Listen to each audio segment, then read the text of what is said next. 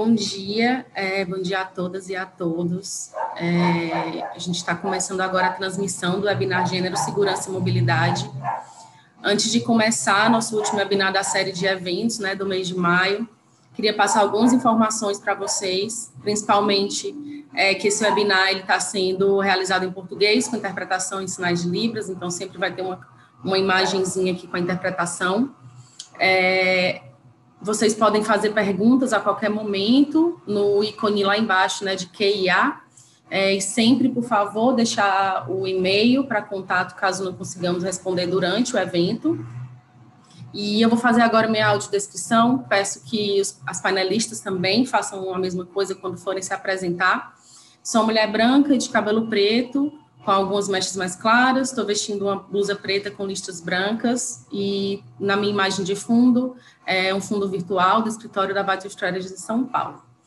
É, vou começar me apresentando, sou Beatriz Rodrigues, trabalho na Vital Strategies, é uma organização global de especialistas que tem o principal desa de desafio de enfrentar as questões mundiais em relação à saúde, Hoje a gente está falando um pouco mais de segurança viária e mobilidade, que também é uma questão de saúde.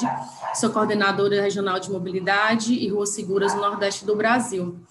É, antes de apresentar as nossas painelistas de hoje, queria só enaltecer a parceria com a Prefeitura de, de, de São Paulo, é, não só pelos projetos que já vêm sendo realizados no âmbito da mobilidade urbana e segurança viária, mas também por preparar esse momento né, informativo de conscientização para dar ainda mais visibilidade à temática da mobilidade e da segurança viária nessa série de webinars de ruas mais seguras e acessíveis, os novos rumos da mobilidade.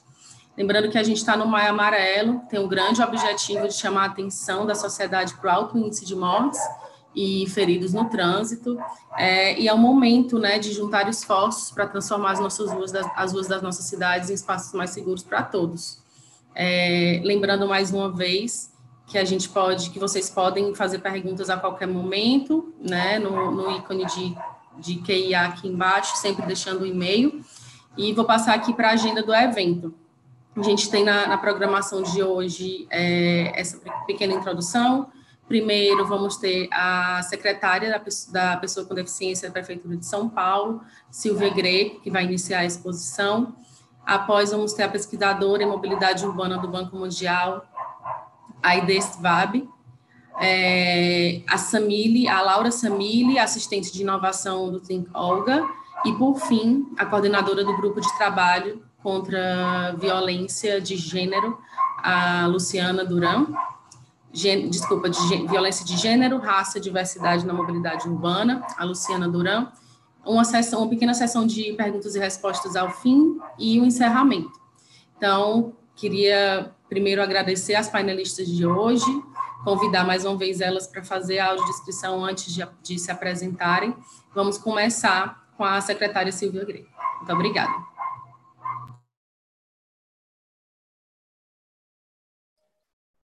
Bom dia a todos que estão participando dessa mesa importante.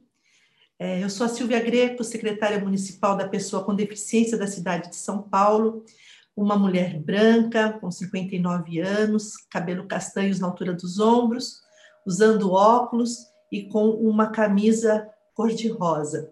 Atrás de mim tem um painel com é, imagem de alguns edifícios. É, quero agradecer muito a participação e a Secretaria Municipal da Pessoa com Deficiência fazer presente num evento tão importante Agradeço ao secretário Levi, um parceiro que tem é, tido muito, um diálogo muito bom com a nossa secretaria, pensando nas pessoas com deficiência, pensando na inclusão verdadeira. Então, deixo aqui o meu carinho e agradecimento por todas as, as parcerias junto à Secretaria de Mobilidade e Transportes da cidade de São Paulo. É, é um tema muito importante nós pensamos quando falamos de da questão de mobilidade, várias coisas podem ser serem ditas é, em relação às pessoas com deficiência. Ter os ônibus e automóveis adaptados, é, as guias rebaixadas, marcação na calçada, semáforos sonoros e a supressão de todo tipo de barreira no caminho. Tudo isso é muito importante. Porque nós precisamos incluir as pessoas com deficiência como um todo.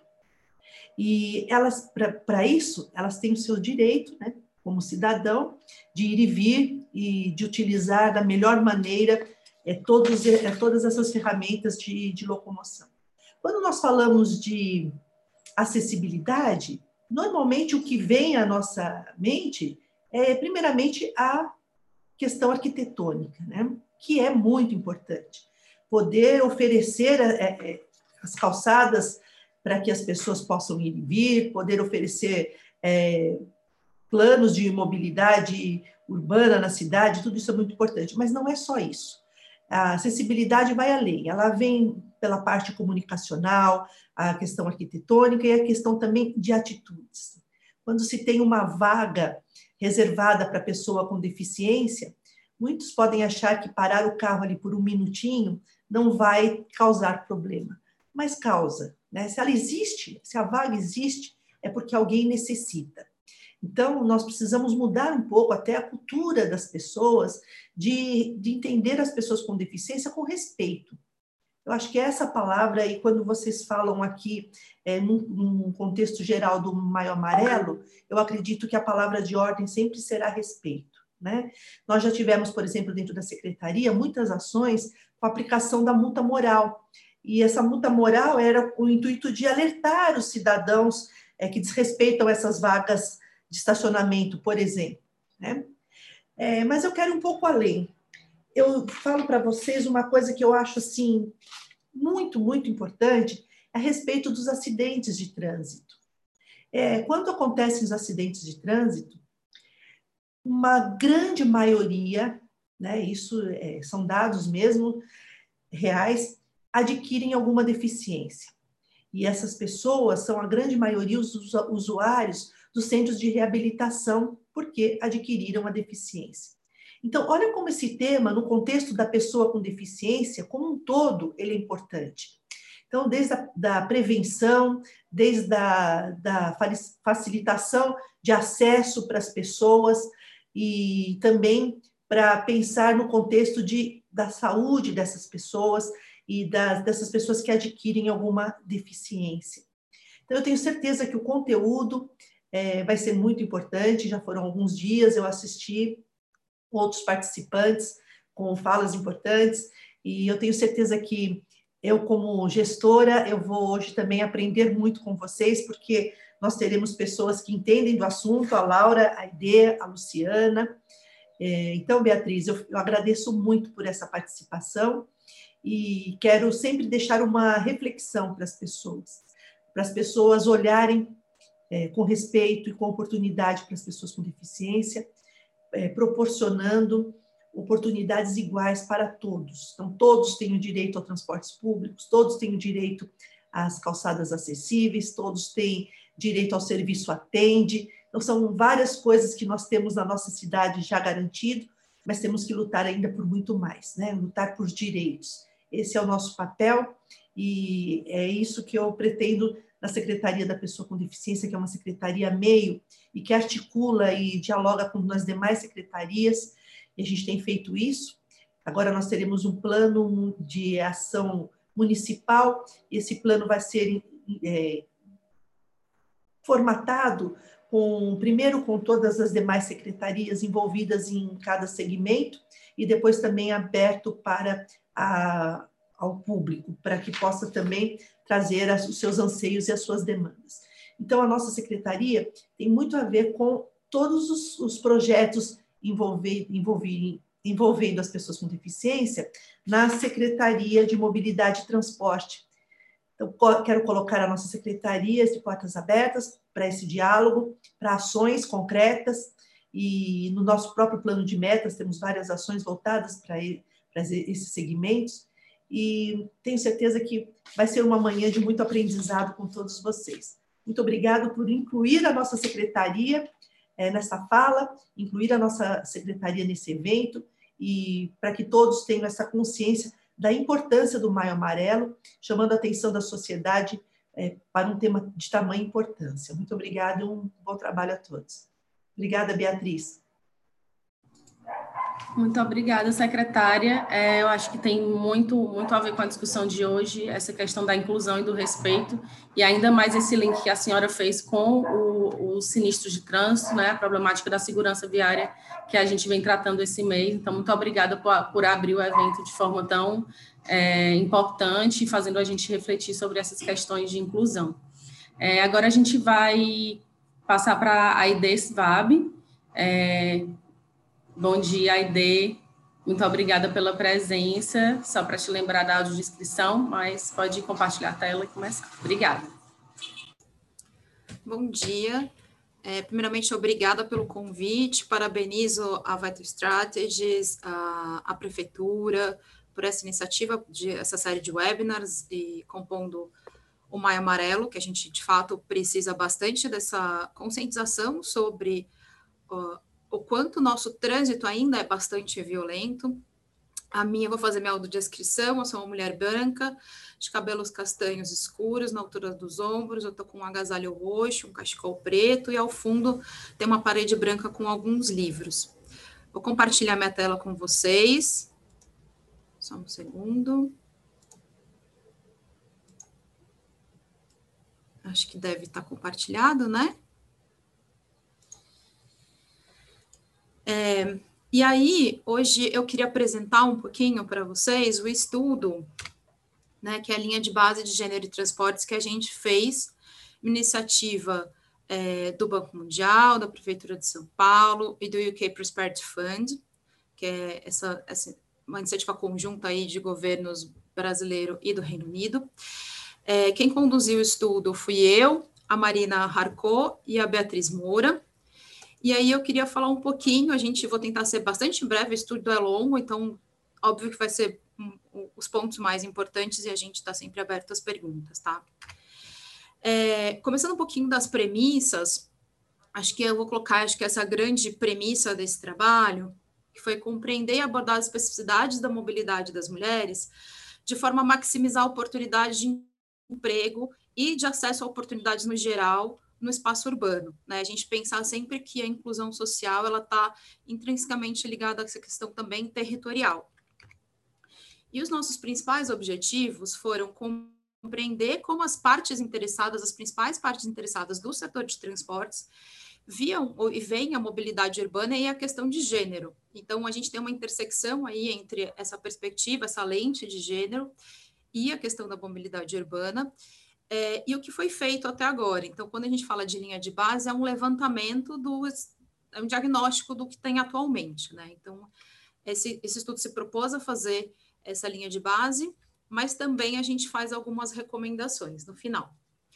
É, então, eu vou dar só alguns dados bem pontuais sobre essa questão de como estamos ou como é o comportamento em geral, né? A gente tem aqui a distribuição modal das viagens por sexo, segundo a pesquisa Origem e Destino de São Paulo, que foi feita por Metrô em 2017, e a gente consegue ver, né, a primeira, a primeira linha é das mulheres e a segunda, a segunda barra do gráfico é dos homens, que as mulheres, né, usam aí 43% transporte coletivo e os homens aproximadamente 35%. Então, as mulheres, elas usam mais o transporte coletivo, elas também andam mais a pé e os homens usam mais o transporte individual. Inclusive, também pedalam mais. Isso é uma super discussão e como fazer a, a, a estrutura da cidade ser mais acolhedora também para as mulheres ciclistas, né? as mulheres elas são mais vulneráveis nos sistemas de transporte e assim como também são mais vulneráveis no espaço urbano. Então, quando a gente pensa em mobilidade, a gente também tem que entender que tem grupos diferentes é, que, que usam o nosso sistema de mobilidade urbana.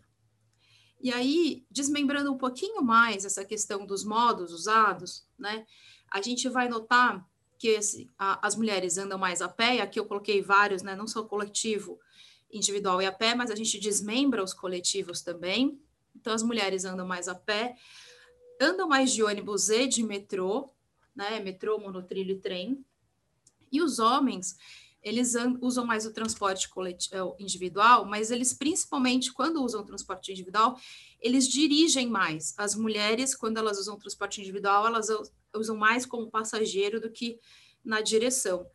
E aí, é, dentro dos transportes individuais, pensando nisso, eles também dirigem mais carros, mas majoritariamente, a esmagadora maioria, a gente está falando de homens que dirigem motos, né? E aí eu acho que vale trazer aqui um dado do pesquisador Saldiva, que, é, que ele apontou num, alguma, num estudo que ele fez, que a taxa brasileira em 2017, a gente tinha no, aqui, era de 23 mortes a cada 100 mil habitantes né, no trânsito, enquanto a meta da OMS é de 5 a cada 100 mil. Então, esse grupo especificamente, né? Então, quando eu falo das lentes de gênero, a gente está falando das mulheres, das crianças, de grupos mais vulneráveis, mas a gente também tem que entender que são especificidades dos grupos. Então, se eu preciso é, olhar para esse grupo, que é um grupo de homens jovens é, que dirigem motocicleta e que são muito mais envolvidos né, do que um outro perfil em sinistros de trânsito, talvez compreender esses padrões, considerando gênero, considerando idade, considerando todas as especificidades dos grupos, faz com que campanhas de, de conscientização mais é, focadas tenham mais sucesso. Então, acho que uma das questões de a gente colocar lente de gênero não é necessariamente sempre é, para as mulheres, mas obviamente nesse estudo a gente vai falar bastante das mulheres, mas a gente também entender as especificidades dos vários grupos. Então, quando a gente coloca essa lente, a gente consegue é, compreender melhor e beneficiar a todos. Acho que isso é uma coisa bem interessante de pontuar.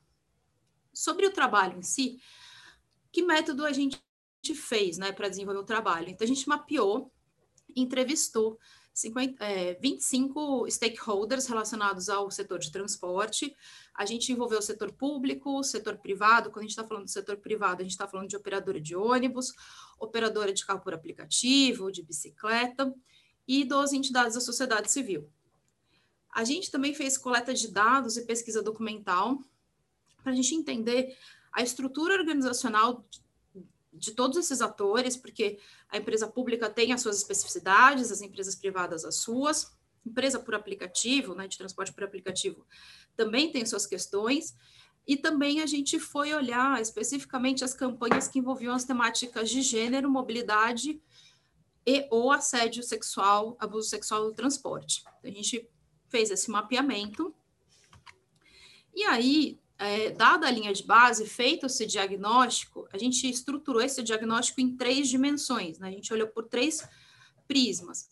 Uma dimensão que a gente chama de estratégica, uma dimensão que a gente é mais operacional e a dimensão corporativa.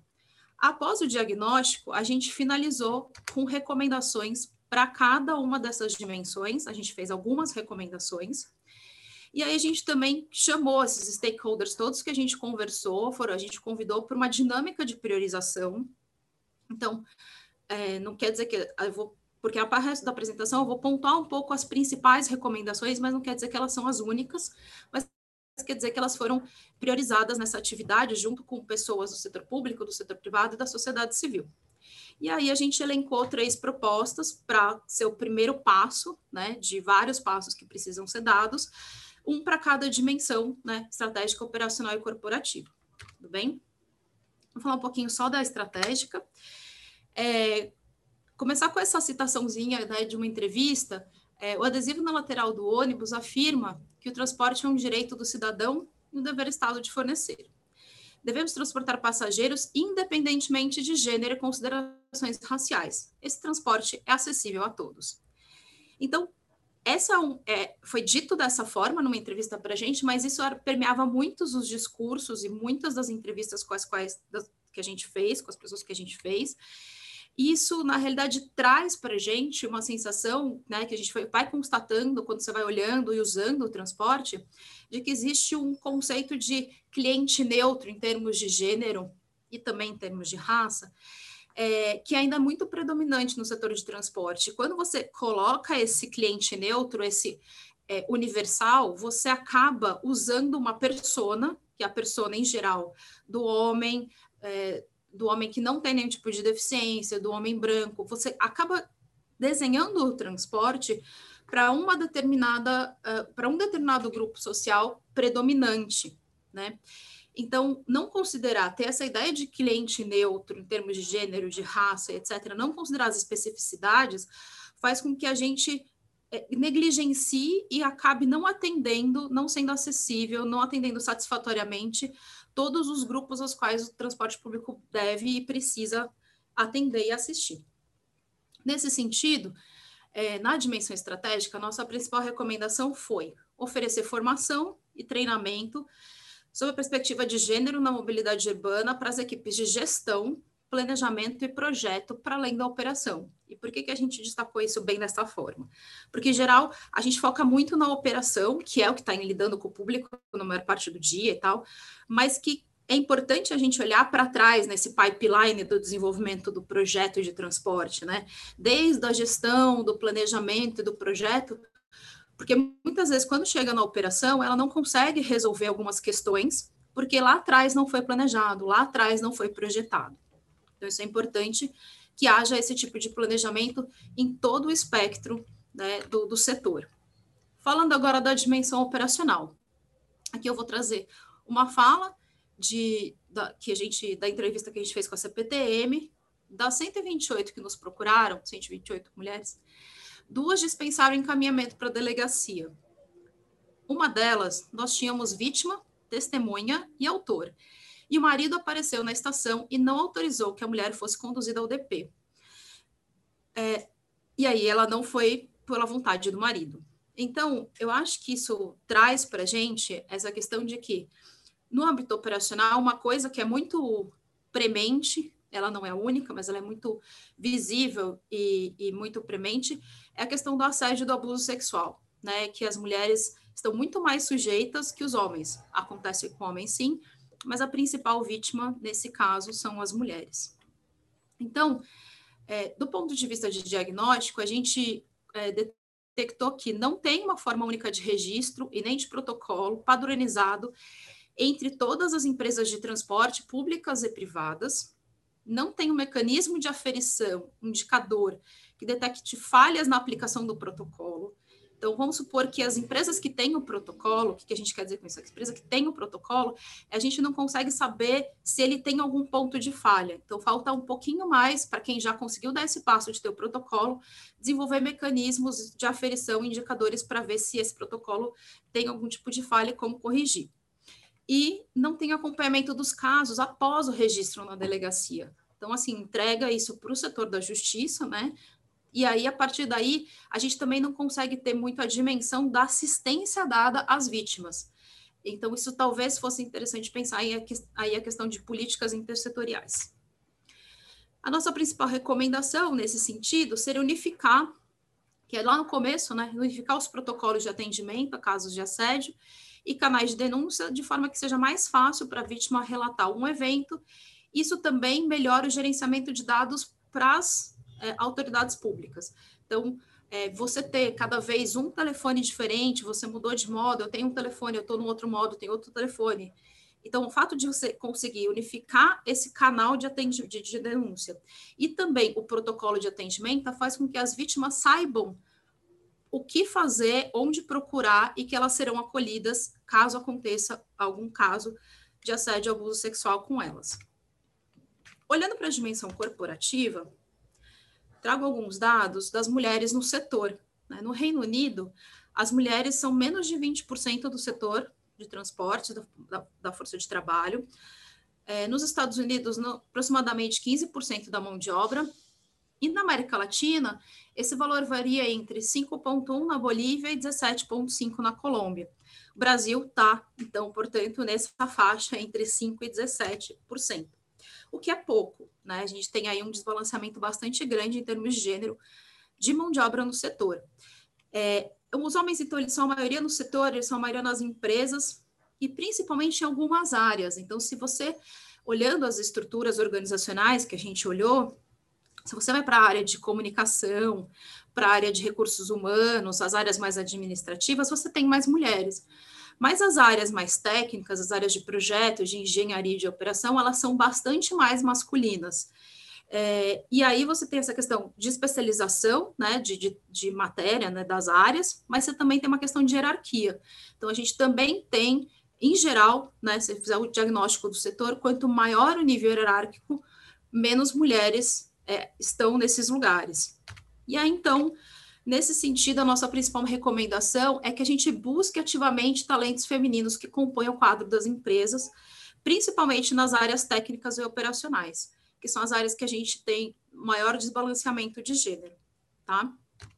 Para fechar, é, a gente também deixou três recomendações gerais no final, que foram compreender como está a percepção e a opinião dos usuários no transporte, porque se a gente se pretende né, colocar lentes de gênero, colocar lentes de raça, se a gente pretende olhar para as especificidades dos grupos sociais que precisam ser atendidos de maneira satisfatória, adequada pelos sistemas de transporte, a gente precisa entender como eles se sentem, né? Então, acho que ter essa dinâmica de colheita de opinião e percepção e ouvir usuários e usuárias dos transportes periodicamente é sempre uma boa prática.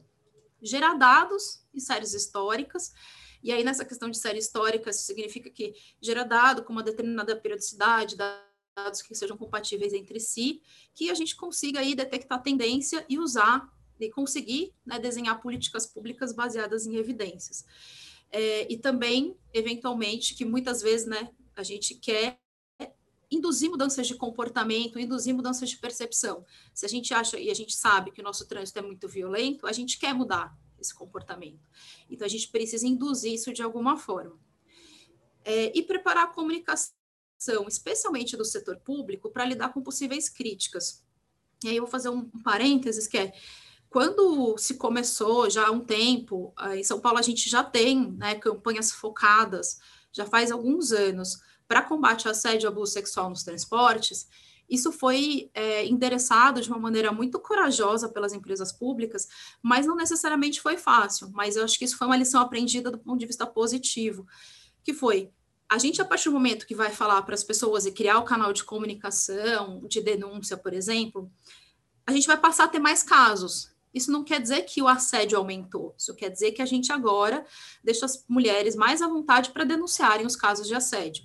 E isso, é, às vezes, pode ser percebido pela opinião pública de uma maneira é, um pouco equivocada ou um pouco é, mais contundente. Então, estar tá preparado do ponto de vista de comunicacional para lidar com dados que eventualmente você não levantava, passa a levantar, e aí esse fenômeno passa a existir, não quer dizer existir publicamente falando, não quer dizer que ele não existia antes, só quer dizer que a gente não conseguia mapear alguns problemas antes. E trabalhar isso é bastante importante para que a gente consiga, de fato, dar visibilidade a alguns problemas e dar tratamento a eles. É, fechando, é, nesse, eu acho que trazendo isso um pouco para essa, essa nossa nosso contexto do Maio Amarelo, acho que a gente tem é, avanços para apontar também. Então, recentemente, a prefeitura reduziu velocidade máxima em algumas vias da capital.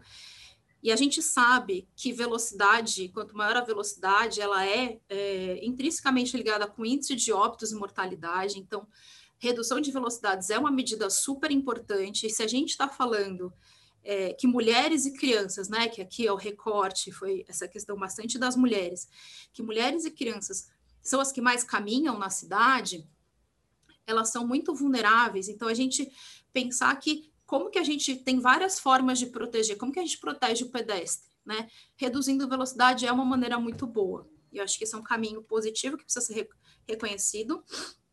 Mas a gente também tem alguns desafios que estão postos e que a gente precisa endereçar também. Como, por exemplo, a gente tem atualmente na Câmara dos Deputados um PL que discute menor punição para quem estacionar em faixas e ciclovias. E é isso, enfim, passa uma mensagem de que a gente é um pouco mais leniente com esse tipo de comportamento. Então, se a gente quer estimular ou desestimular alguns comportamentos, por exemplo, esse tipo de medida não ajuda a gente a desestimular comportamentos de respeito, que eu acho que a própria secretária colocou a palavra de ordem nosso maio amarelo. Por fim, deixo meu contato, gostaria de agradecer e deixo aqui uma palavra de muito pesar, é, em homenagem à Marina, que fez esse trabalho comigo e que, entre a gente concluir o trabalho e hoje, ela morreu no trânsito, atropelada enquanto ela pedalava. Marina presente. Obrigada. Obrigada, Aide. é, eu acho que né, essa, essa, esse seu, ter, seu termo de fala, falando da Marina, acho que é muito importante e relevante, não só para a segurança viária, como para as questões de gênero. Eu li o documento, não todo, mas é, achei incrível todas as abordagens que vocês trazem no, no documento. É, também não tinha comentado com você, mas participei de uma oficina que você, Marina e Bianca fizeram no, na NTP. Para mim foi muito importante, assim, mesmo sendo mulher, ver na oficina fez toda a diferença. É, a abordagem que vocês tiveram, na época eu era professora, é, compartilhei com meus alunos e todo mundo amou a, a metodologia de vocês.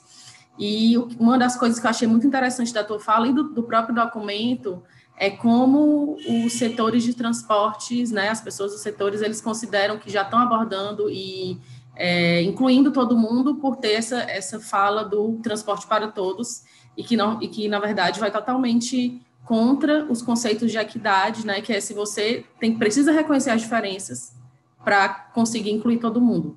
Então, é, eu acho que essas considerações finais também são muito importantes, principalmente quando se fala de dados, a gente consegue totalmente replicar para a parte de segurança viária. É muito comum as cidades não fazerem essa, essa compilação, é, aferição de dados, e muito menos apresentarem, e aí tem sempre esse receio, né? A gente vai melhorar a nossa coleta, e aí vai parecer que, que aumentou o número de sinistros, mas na verdade é só realmente uma melhoria na coleta que vai ter um impacto muito positivo nos, nos desdobramentos e nas políticas. Então, muito obrigada. É, antes de chamar a próximo painelista, é, eu queria só lembrar que, as, que vocês podem fazer perguntas e sempre deixando o um e-mail para que a gente possa responder posteriormente. Muito obrigada. Então, agora eu queria chamar a Laura Samili, do Think Olga. É, eu vou compartilhar aqui a tela dela. Laura, se quiser ir entrando, se apresentando. Bom dia a todos, todas e todos. Bom dia. Sou a Laura, eu trabalho na área de inovação da Think Yoga e hoje eu estou aqui para falar um pouquinho sobre a nossa pesquisa Meu Ponto Seguro, que foi uma pesquisa que a gente desenvolveu colaborativamente. A gente também contou bastante com a ID nesse processo dessa pesquisa. Então, também quero deixar aberto caso a ID queira complementar alguma coisa. É, fazendo a minha audiodescrição, eu sou uma mulher negra de pele clara, estou vestindo uma camisa vermelha, é, cabelo cacheado um pouco abaixo dos ombros, tenho um piercing na boca, um piercing no supercílio, e estou é, à frente de um, um fundo branco. É, quero agradecer também à secretaria pelo convite para nossa organização, é uma honra estar aqui presente, né, participando desse Maio Amarelo, que tem uma extrema importância também para a nossa pauta, para o trabalho que a gente vem fazendo na sociedade civil. É, a Tincolga é uma ONG de comunicação que foi fundada em 2013 em São Paulo, então a gente vem fazendo um trabalho onde, por meio da comunicação, a gente sensibiliza a sociedade para as questões de gênero e suas intersecções. Então, o nosso foco é muito pautar a mídia, a opinião pública e outros atores da sociedade civil para gerar esses debates públicos né, sobre questões de gênero. E a gente vem fazendo isso desde 2013, a gente já criou campanhas como Chega de Fio Fio, Meu Primeiro Assédio, sempre nessa pauta né, do, do assédio, do assédio no espaço público, também sobre mobilidade urbana, e entre outras questões de violência contra a mulher, né, tanto no espaço público quanto no espaço doméstico também, né. É, e a, a, a, pesquisa Meu Ponto Seguro, como eu falei, foi uma pesquisa que foi criada colaborativamente, né, a Tincolga em parceria com a SQR, que é a consultoria da ID, e também contando com vários outros agentes da sociedade civil e, e agentes de transformação.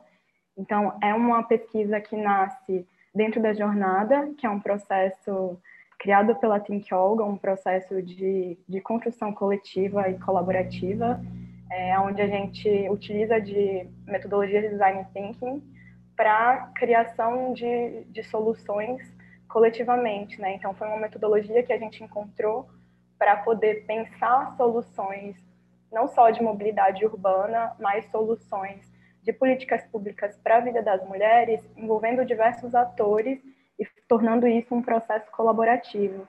Então, dentro da nossa primeira jornada, que foi a jornada Cidade para Mulheres, é, onde a gente tinha o tema O Caminhar é Feminino, a gente é, teve a oportunidade de criar essa pesquisa Meu Ponto Seguro, que foi um protótipo que foi desenvolvido dentro da jornada, onde uma das principais descobertas, né, um dos principais insights que norteou a pesquisa como um todo, é, foi o entendimento de que o caminhar é feminino, né? As mulheres são os principais indivíduos que caminham pela cidade, e isso é uma problemática muito grande quando a gente pensa na, é, pela perspectiva de que a cidade, as cidades elas não foram construídas para as mulheres, né?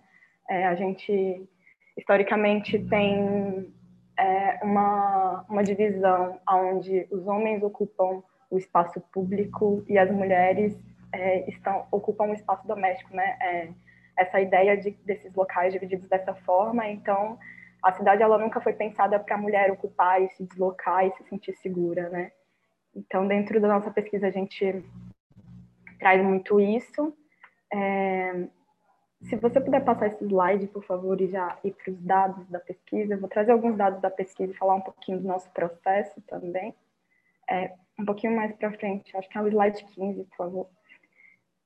É, então, a gente parte desse princípio, né, que o caminhar é feminino, e tentando entender, né, tudo que atravessa esse caminhar, e como a Aide falou, sobre a importância de a gente inserir lentes de gênero, né, é, não só lentes de gênero, mas também lentes de, de, de raça e classe, que nos ajudou a entender, dentro da nossa pesquisa, né, é, quem são as mulheres que caminham, né, dentro, é, quem são as mulheres que caminham, que se deslocam pelas cidades, entendendo que para cada indivíduo esse deslocamento e essa experiência com a cidade vai ser diferente, vai ser atravessada por questões diversas, né?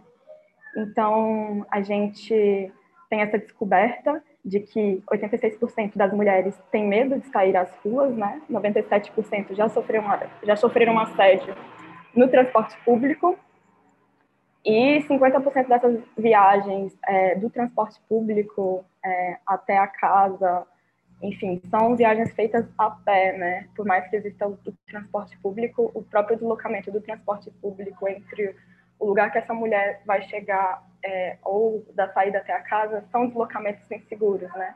Pode passar, por favor, slide. Então, é, a gente traz essa, esse título, é Meu Ponto Seguro, tentando entender como é que a gente pode pensar formas de tornar esses deslocamentos mais seguros, tendo em vista que o ponto de ônibus é o local onde as mulheres mais sentem medo. Então, é, são os, os, os, locais onde as mulheres estão expostas às situações que podem acontecer, né? E estão vulneráveis e a, a gente acaba tendo que criar diversos mapas mentais para poder se deslocar pela cidade de forma um pouco mais segura, porque a cidade em si não está preparada e equipada para fornecer essa segurança, né? Pode passar, por favor, também esse slide. É, e aí eu quero chamar a atenção também para um dado que não está no slide, mas que é muito importante quando a gente está pensando nesse deslocamento, que é um dado que a gente tem da Rede Nossa São Paulo, que 64% das pessoas que usam o transporte público na cidade de São Paulo são mulheres com renda de até dois salários, que se autodeclaram como pretas ou pardas. Esse é um dado de 2019 da Rede Nossa São Paulo. É, então, é, é, sobre pensar também que é, existe uma diferença entre a experiência de uma mulher branca na cidade e a experiência de uma mulher que se autodeclara como preta ou parda e que essa lente de raça e classe ela precisa ser adicionada para a gente pensar as diferentes formas que cada um experiencia a cidade, entendendo que é importante que a gente insira todo, todos esses atores né, nessa conversa, nesse diálogo, para entender é, o ponto de cada uma. Então, as mulheres pretas são as mulheres que estão mais expostas né, às inseguranças da cidade, por questões de renda e por questões também de, do próprio ocupação do território, né, entendendo que a população preta é a população que historicamente vive é, em, ter, territórios marginais, né, territórios que estão às margens do centro, então é a população que precisa fazer os maiores deslocamentos pela cidade o que implica em passar mais horas, é, tanto no transporte público quanto no ponto de ônibus, e estar é, exposta às inseguranças da cidade, né? Então, são muitos fatores estruturantes da sociedade que vão interferindo nessa experiência com a cidade. É, e aí a, a insegurança ela está presente assim na vida de todas as mulheres. 77,8% das respondentes da nossa pesquisa disseram se sentir insegura, né? Então é, isso se dá por vários fatores. Pode passar, por favor, para o slide 28. É, isso se dá por vários fatores, né? É, e um deles é a iluminação, uma das, das coisas que a gente, um dos pontos que a gente descobriu, assim, é, as cidades elas não são iluminadas, né? E principalmente os pontos de ônibus não têm uma iluminação adequada para que as mulheres possam se sentir seguras, principalmente à noite, né? Pontos de ônibus em, em, localizações muito, muito ermas, muito distantes e mal iluminadas, que, que acabam gerando oportunidades, né? E situações de insegurança. Pode passar, por favor. É, e aí também é a, a presença de poucas pessoas nos espaços públicos, né? Nos, nos pontos de ônibus que tornam esses pontos de ônibus ainda mais inseguros e não existe é, um próprio aparato da segurança pública, né, um policiamento que garanta essa segurança, que, enfim, que garanta com que essa mulher não se sinta tão sozinha e segura nesses pontos de ônibus, né, que geralmente estão em locais distantes, em locais que não são realmente seguros. É, e aí essa espera acaba se tornando uma espera muito angustiante, né? Essa espera de estar ali no ponto de ônibus, aguardando o ponto, o, aguardando o transporte público e também o caminho que faz até a casa, acaba sendo um, uma situação onde essa mulher acaba sendo exposta a uma uma certa angústia, né? E até mesmo assim uma, uma insegurança emocional. São vários fatores que vão tornando a experiência na cidade uma experiência tensa por si só, porque são várias questões que precisam ser pensadas né, para se deslocar com segurança. É, pode passar, por favor. Então, esse 207, pode também, por favor. Essa, essa questão da iluminação ela apareceu bastante nas respostas do nosso questionário. Então, 61% das 61% das respondentes relataram que se sentem inseguras em locais que a iluminação não é adequada, né? Então, é uma questão uma questão que a gente percebeu muito forte que precisa ser melhorada, principalmente na cidade de São Paulo, né? Pontos de ônibus com iluminação, com mais iluminação e em locais menos inseguros são um, um possível caminho aí para que para que esse processo, né, de esse trajeto do, na cidade, para quem utiliza o transporte público, seja um trajeto mais seguro. Pode passar, por favor. Pode passar também esse. Pode passar, por favor. Vou falar um pouquinho do trajeto agora. Então, é, são, são trajetos que são viagens que são feitas a pé e são viagens que são feitas por mulheres e aí, mais uma vez, a questão da, da raça e da classe vai estar muito forte, né? Porque são, a maioria das usuárias do transporte público, como eu falei, são mulheres negras.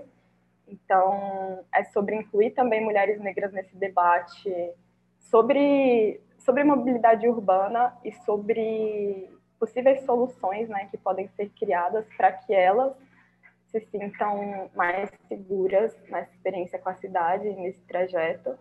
É, as mulheres negras também, é, existe um dado que, que a gente tem também, que 40,3% das mulheres negras declaram já ter sido assediadas no transporte público, contra 34% das mulheres brancas. Então, é, a estatística também de mulheres que sofrem violência é, e assédio no transporte público também é maior entre as mulheres negras.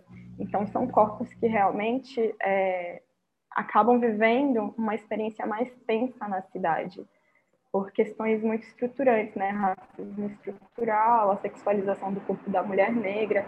Então, são questões que precisam ser levadas em consideração quando a gente está pensando na mobilidade também, né? Sempre lembrar que a, a mobilidade, a experiência na cidade, ela vai passar também por, por essas questões de, de raça e classe, gênero e território. É, pode passar, por favor. É, aqui, mais uma vez, né, a questão da iluminação causando insegurança nesse trajeto. Então, 55% das respondentes relataram que sentem insegurança é, no trajeto do ponto é, até o ponto do ônibus, onde a iluminação não é adequada. Pode passar também, por favor. Pode passar esse. esse. E aí, é, a gente tem aqui um compilado dos, dos, principais dados né, que a gente aprend, aprendeu com essa, com essa pesquisa. Essa questão da insegurança no ponto de ônibus, essa, a questão também da insegurança em, em pontos de ônibus, onde a gente tem uma baixa presença de outras pessoas, né? Sejam outras pessoas pegando ônibus ou até mesmo a, a própria segurança pública ali, né? Que também não existe. É, e 61% das nossas respondentes relataram que os pontos de ônibus onde elas pegam transporte público não têm iluminação adequada. E 68% relatam que se sentem inseguras ao realizar esse trajeto, né? Que o trajeto que leva elas até o ponto de ônibus e, é, e essa essa espera, né? Então a gente entende que os, o próprio entorno, né, das ruas ali é, próximas a, aos pontos de ônibus é, são são locais inseguros. Isso também se dá pela própria questão territorial, né? É, muitas vezes são regiões marginalizadas, onde não existe um, olhar mais cuidadoso mesmo para essa questão da mobilidade urbana e a experiência na cidade, acaba, isso acaba gerando é, situações muito inseguras para as mulheres, principalmente as mulheres negras. É, e aí, é, pode passar esse slide, por favor?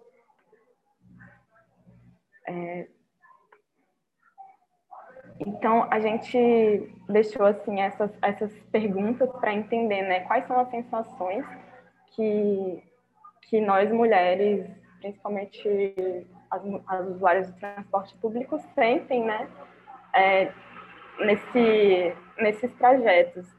E aí, pode passar, por favor. E aí a gente descobriu é, que as situações que mais acontecem né, são assalto, importunação sexual, essa vulnerabilidade pela infraestrutura, que está relacionada com essa questão da iluminação que eu trouxe, com essa questão das ruas serem inseguras, né, os entornos serem inseguros e não existir uma segurança pública. Pode passar também, por favor. Pode passando, por favor. É, aí aqui alguns relatos, né, de, de pessoas que viveram situações de segurança. Então, é, são sempre relatos de em pontos de ônibus à noite com baixa iluminação, onde aquela situação ali é, ocasiona em, em algo, alguma situação de insegurança, alguma situação até mesmo de violência, algum crime, né? Uma situação, a situação perfeita, né, para que isso aconteça, assim, é uma situação onde essa mulher ela não está protegida de nenhuma forma e não existe ninguém ali no entorno para para prestar esse suporte caso ela precise, né? Então, pode passar, por favor, mais para o finalzinho. Pode ir passando. E aí a gente é, pode passar também, por favor, até chegar numa nuvem de palavras que a gente. É. Isso, pode. Aí a gente é, selecionou aqui essa nuvem de palavras que foi assim os sentimentos mais presentes né, nessa experiência com a cidade das, das, mulheres usuárias do transporte público e que aguardam transporte público no ponto de ônibus, né? Então os presentes, os sentimentos mais presentes é, são sentimentos de medo, insegurança, constrangimento, né, desrespeito. Então a gente entende que experienciar a cidade é uma experiência tensa para as mulheres que caminham. A gente não caminha pela cidade tranquila e isso acaba tendo efeito né, na nossa vida, no nosso dia a dia, em como a gente faz as nossas coisas, em como a gente se sente livre para transitar e ocupar esses espaços, né? Então, é, é, aqui tem mais relatos sobre insegurança, né? É, a noite nesse ponto, a insegurança é tanta que as pessoas geralmente esperam do outro lado da rua. Então, são vários, várias as estratégias que, que são criadas para que esse deslocamento ele seja mais possível, apesar desses pontos, né? É, pode passar, por favor. Pode passar. Pode passar também. Então, é, essa experiência tensa, ela gera consequências também, né? Então, a gente colheu também muitos relatos de ações que, que, que essas mulheres precisaram tomar ao se deparar com essas situações, né? Então, ações como atravessar a rua, entrar em um ônibus diferente dos seus, do que você estava esperando, só para fugir daquela situação, é, modificar o trajeto, deixar de pegar ônibus em um ponto e, e mudar de ponto, porque por ter vivido uma situação de violência em algum ponto. Então, assim, são situações que, que acabam interferindo na nossa rotina, né?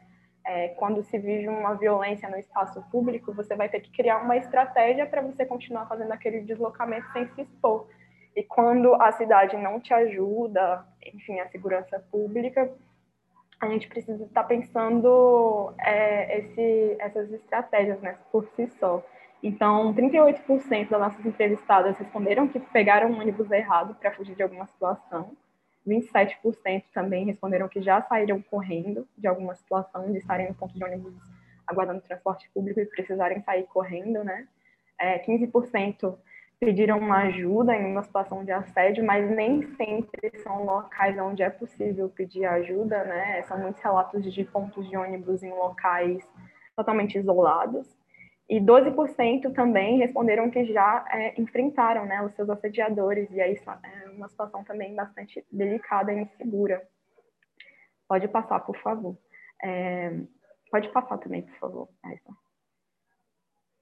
É, e aí é, a gente entende que, enfim, são, é, é, uma situação que acaba gerando outras situações, né? E acabam acaba virando uma coisa que não tem fim, né? Porque você precisa se deslocar pela cidade e fazer suas coisas, só que você está sempre exposta a essas situações, então você tem que criar suas estratégias. Então a gente sugere é, dentro disso que cada vez mais as mulheres sejam inseridas nesse processo, né, de pensar é, de pensar soluções e políticas públicas de melhorias na cidade, tanto na infraestrutura quanto na própria segurança, dentre outros vários aspectos, né, que possam melhorar a experiência das mulheres na cidade e tornar essa experiência menos tensa e mais segura, né, para que a gente enfim possa ocupar a cidade com tranquilidade. É, e, enfim, é isso. Essa, essa pesquisa ela vai ficar disponível é, com, a, secretaria para ser baixada também, mas eu acho que o Omar mandou um link também aí no chat, onde vocês podem baixar esse slide, ler a pesquisa com calma e todos os insights e todos os dados. É, e é isso, a gente acredita muito nesse processo colaborativo, né? A, a, essa pesquisa, ela nasce de um processo colaborativo, onde a gente envolveu diversos agentes da sociedade, diversos agentes que trabalham com mobilidade urbana e pessoas também que vivem a cidade, que experienciam a cidade para pensar nessas informações. E cada vez mais a gente acredita que esse é o caminho para a gente construir uma cidade que acolha as especificidades, de cada indivíduo que transita na cidade, né, para que cada pessoa possa ter uma experiência mais segura e confortável na cidade, para que que cada um também se sinta confortável para melhorar a cidade, enfim, participar da dinâmica dela, né? É isso, obrigada. Obrigada, Laura. É, acho que é mais uma apresentação incrível, né, de, de a gente poder abrir os olhos para essas questões das mulheres, que a gente que é mulher vive no dia a dia e sabe de cor, né? Quais são esses mapas mentais que a gente faz para chegar em algum lugar, os caminhos que a gente deixa, as ruas que a gente deixa de caminhar por, por causa de alguma sensação de segurança. E uma reflexão que a gente pode fazer em relação à segurança viária é que as mulheres elas já são, né? Já a maioria das viagens das mulheres já é de ônibus e já é a pé. E imagina se esses modos de transporte, essas formas de se locomover fossem realmente seguras e confortáveis para as mulheres, né? Então, se o maior usuário um dos maiores usuários né, são as mulheres nesse tipo de viagens, por que não focar nelas é, para tentar deixar essa experiência, como você mesmo falou, mais confortável, mais agradável e convidar mais a, as, as mulheres a fazer esse tipo de viagem de modos de transporte sustentáveis, né, que são os transportes coletivo, também são muito seguros, né, comparando com, em relação à segurança viária, comparando com outros modos de transporte. É, então, só agradecer mesmo e deixar essa mensagem que você falou, né, que a cidade não está preparada para as mulheres e, infelizmente, a gente sente é, no dia a dia é, esse despreparo, né? E aí, agora, é, a gente vai para a nossa última apresentação da Luciana Duran, que é coordenadora do Grupo de Trabalho de Ações contra a Violência de Gênero, Raça e Diversidade na Mobilidade Urbana. É, Bem-vinda, Luciana. Gostaria de lembrar apenas de fazer a audiodescrição e obrigada pela participação.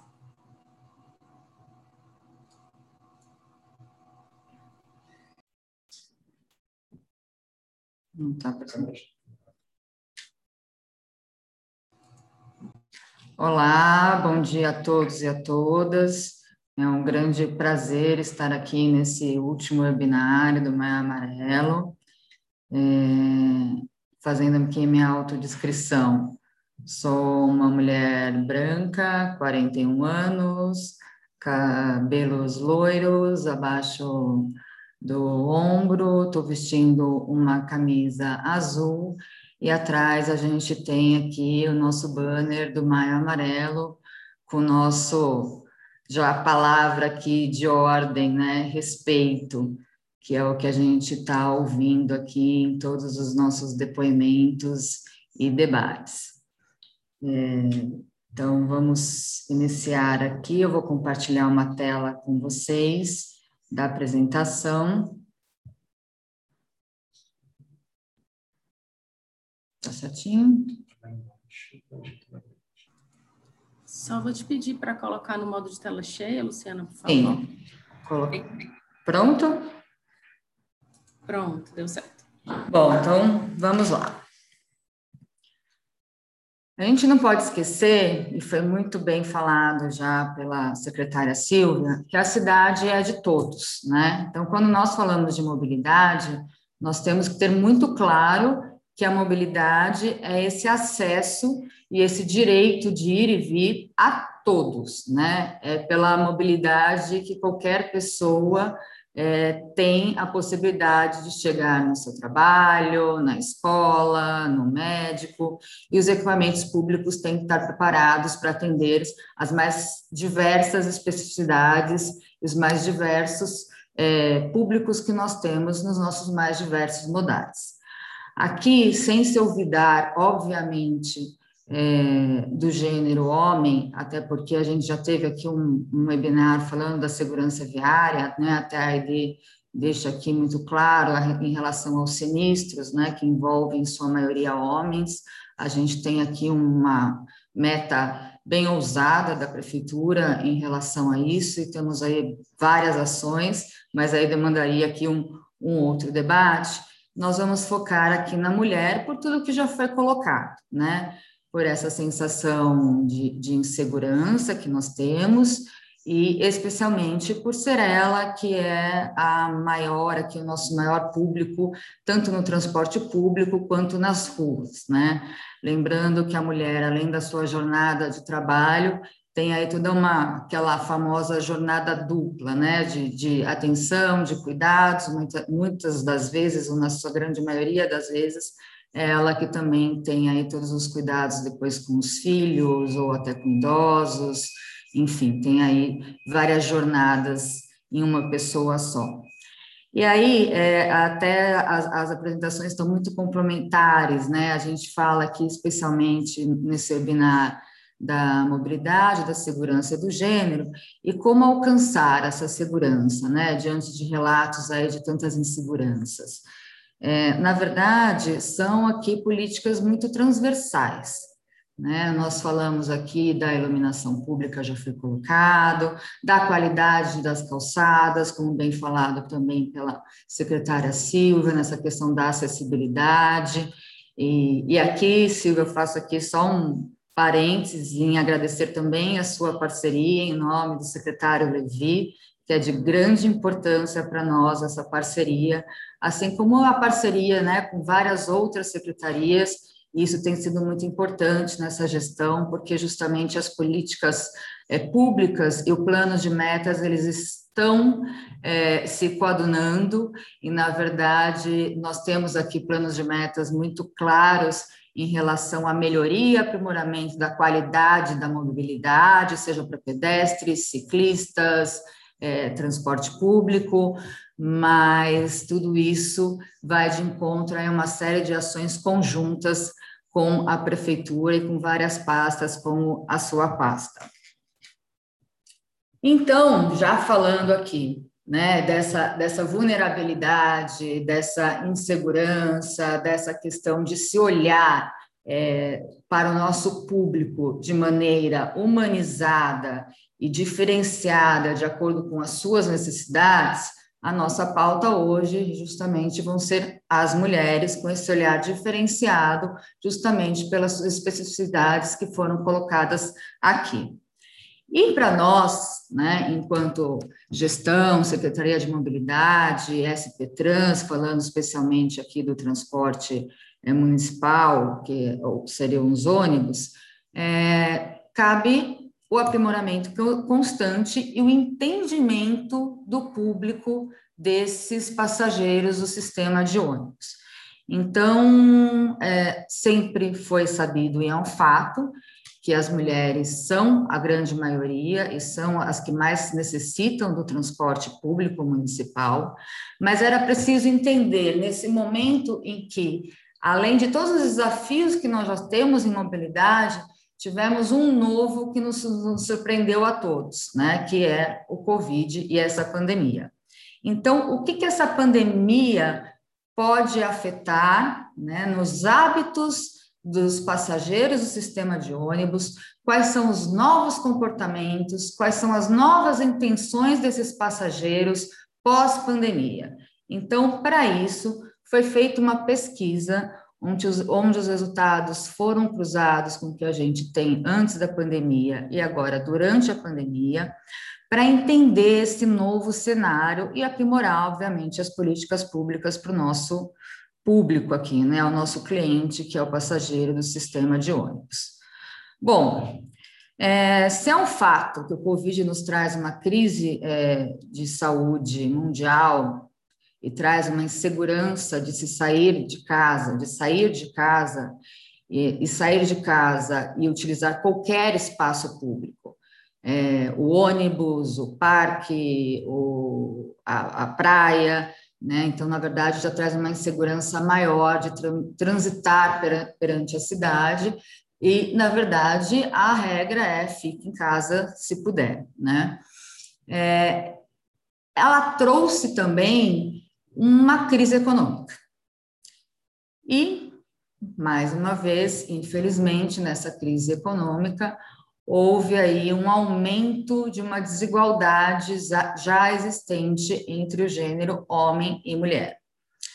Então, se antes é, os homens já ganhavam mais, e aqui a nossa pesquisa são feitas com passageiros, tá, do sistema de ônibus, então a gente, o nosso foco é entender esse sistema de ônibus, né, o, o nosso cliente, e especialmente é, entender esse cenário dentro da, de, desse público.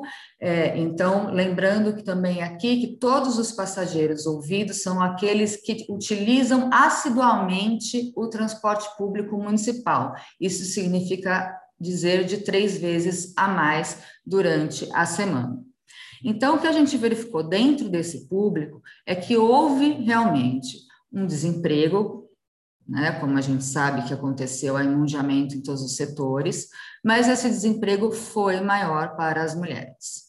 Houve também uma redução salarial, mas essa redução salarial também aconteceu majoritariamente para as mulheres. É, todos esses dados vão ser divulgados pela SP Trans aqui no começo de junho. A gente aqui estratificou alguns dados já preliminares para esse webinar.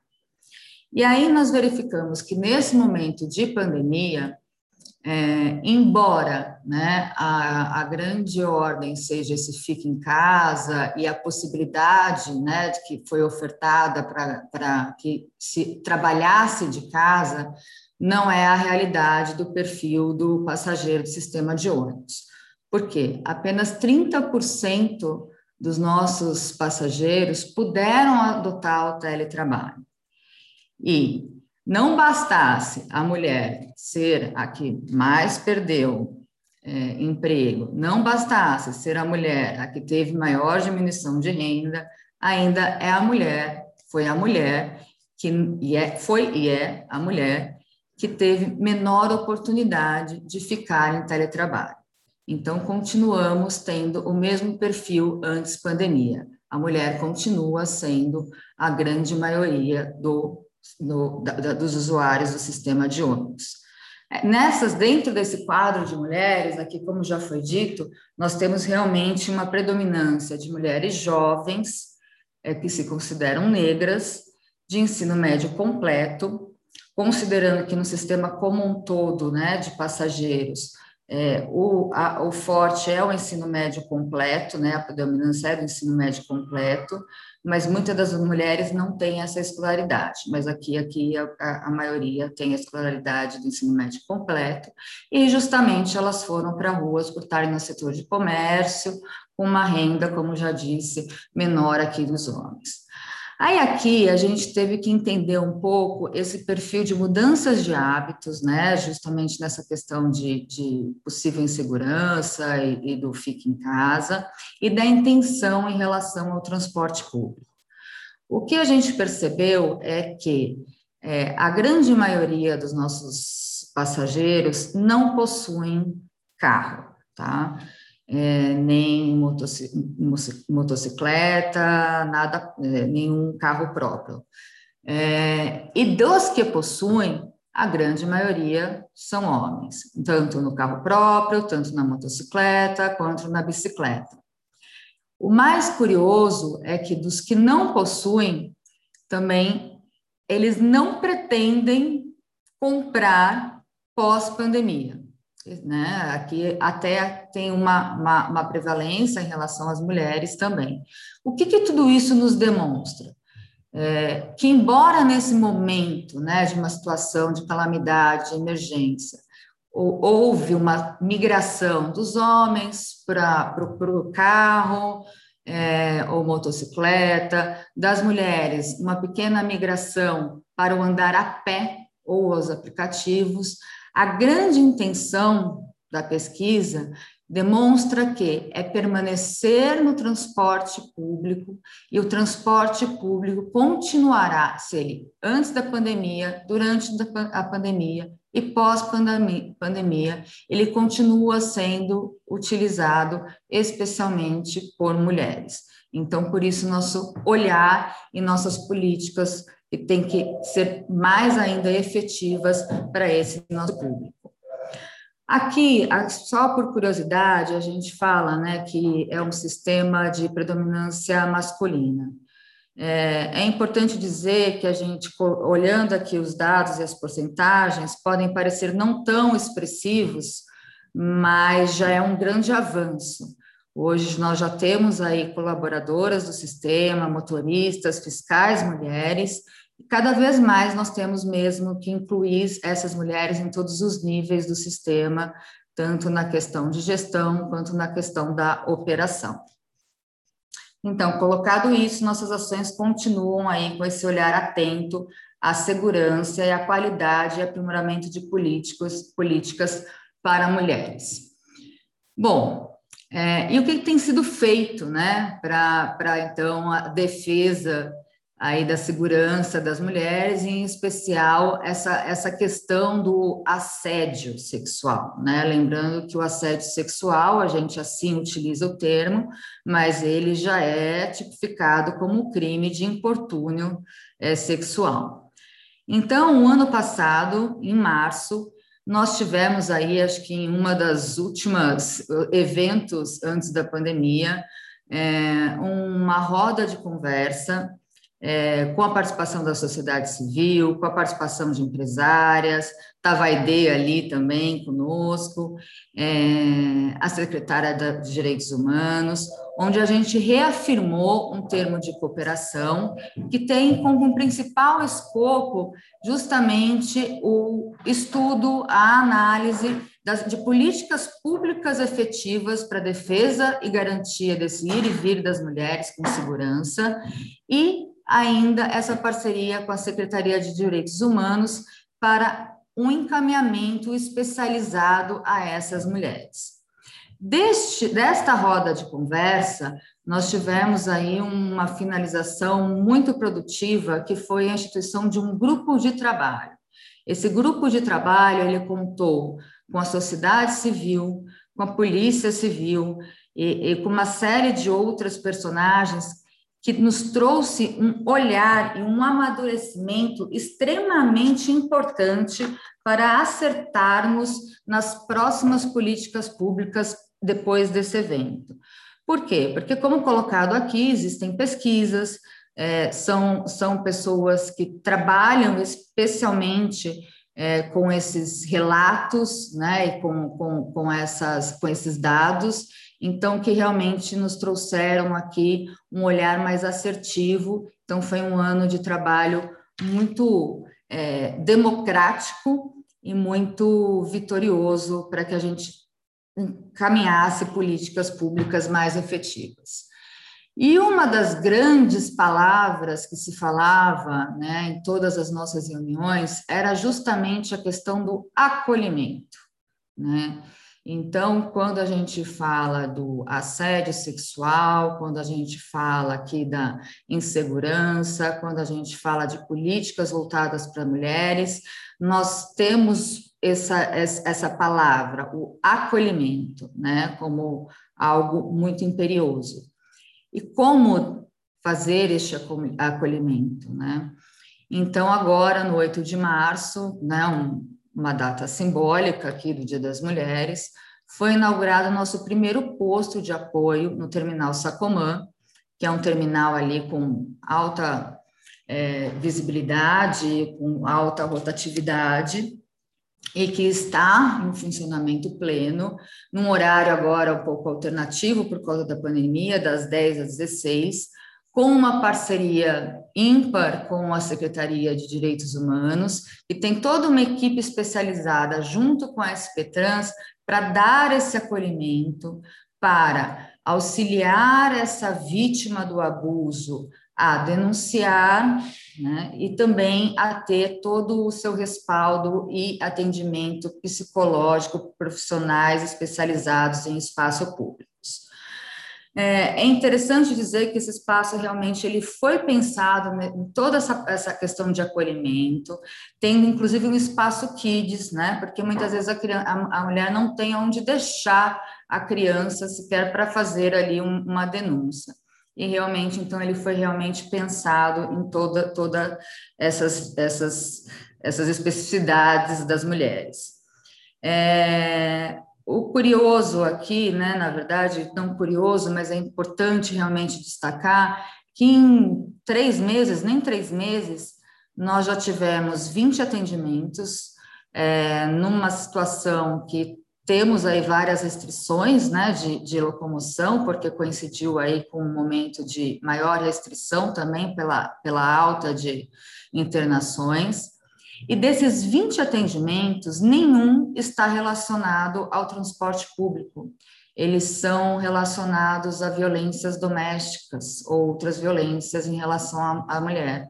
Então, acaba sendo uma, uma propositura da SBT, em parceria aí com a Secretaria de Direitos Humanos, mas que traz para a mulher como um todo, a, né, dentro da sociedade, um espaço importantíssimo de denúncia para qualquer tipo de abuso e violência em relação à mulher. No mesmo dia, a gente iniciou uma nova campanha, e essa campanha teve esse olhar aqui afinado com a, a sociedade civil.